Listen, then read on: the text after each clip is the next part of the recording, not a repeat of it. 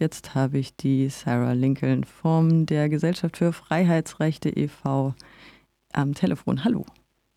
Hallo. Du bist Juristin und Verfahrenskoordinatorin. Wir wollen über Equal Pay sprechen. Wir hatten hier öfter schon bei RDL berichtet über eine Journalistin vom ZDF, die geklagt hat und damit gescheitert ist, weil sie weniger bezahlt bekommen hat als ihre männlichen Kollegen für das gleiche Gehalt. Jetzt gibt es gerade einen Fall in den USA. Da klagen die Fußballerinnen gegen den Nationalen Fußballverband USSF, US Soccer Federation, weil sie eben genau das Gleiche eben bei sich beobachten. Sie haben schlechtere medizinische Versorgung, schlechtere Reisebedingungen, geringere Bezahlung als die männlichen Kollegen und dabei sind sie sogar erfolgreicher, weil sie viermalige Weltmeisterin sind. Wir wollten jetzt so ein bisschen gucken, wie das in den USA läuft mit dem Equal Pay äh, Klagen und der, ja, der Reichweite oder der Erfolgsquote in Deutschland? Tatsächlich kann man sagen, dass es in den USA einfach ähm, viel mehr Equal Pay Klagen gibt. Ähm, es gibt eine viel größere Offenheit, über Löhne zu sprechen. Und es ist auch einfach ähm, leichter, den Anspruch auf Equal Pay vor Gericht durchzusetzen.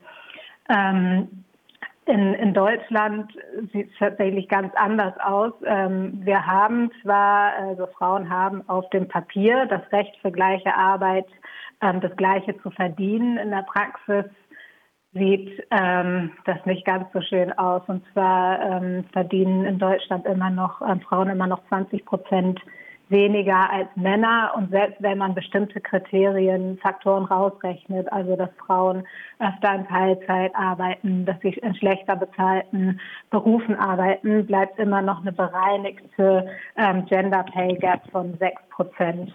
Und ähm, anders als eben in den USA klagen ähm, in Deutschland eben Frauen sehr selten ähm, auf gleichen Lohn. Trotzdem sind die Fußballerinnen ja jetzt gescheitert mit ihrer Klage. Am 16. Juni soll die Verhandlung weitergeführt werden. Ich glaube, da wurde diese medizinische Versorgung und die schlechteren Arbeitsbedingungen nochmal gesondert behandelt. Äh, kennst du das Urteil? Es wurde in 32 Seiten hier zurückgewiesen. Also im, im Kern ähm, ist es in dem Fall so, dass ähm, tatsächlich, und das bestreitet auch niemand, die Frauen pro Spiel gerechnet weniger als die Männer ähm, verdienen.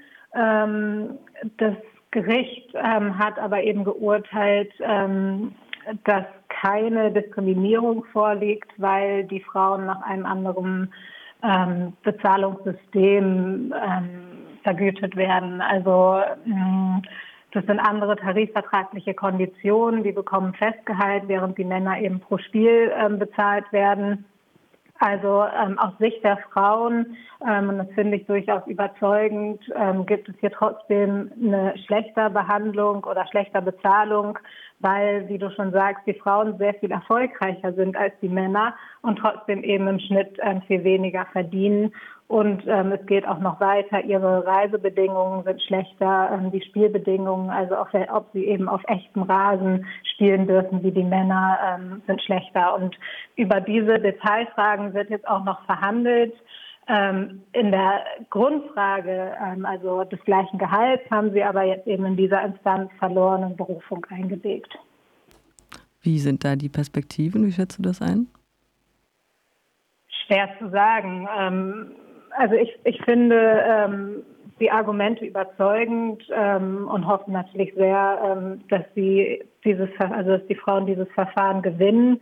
Ähm, aber wie es am Ende ähm, ausgehen wird, kann ich nicht sagen. Was ich aber ähm, sehr auffällig finde, ist, dass ähm, solche Verfahren in den USA ganz anders verhandelt werden. Also es gibt eben viel mehr und dann ähm, wird eben auch tatsächlich geschaut, ähm, verdienen Frauen, die Frauen eben genauso viel wie die Männer oder nicht, während in Deutschland ja schon in Frage gestellt wird, ob Frauen beispielsweise im Frauenfußball überhaupt einen Anspruch äh, darauf hätten, genauso viel wie die Männer zu verdienen.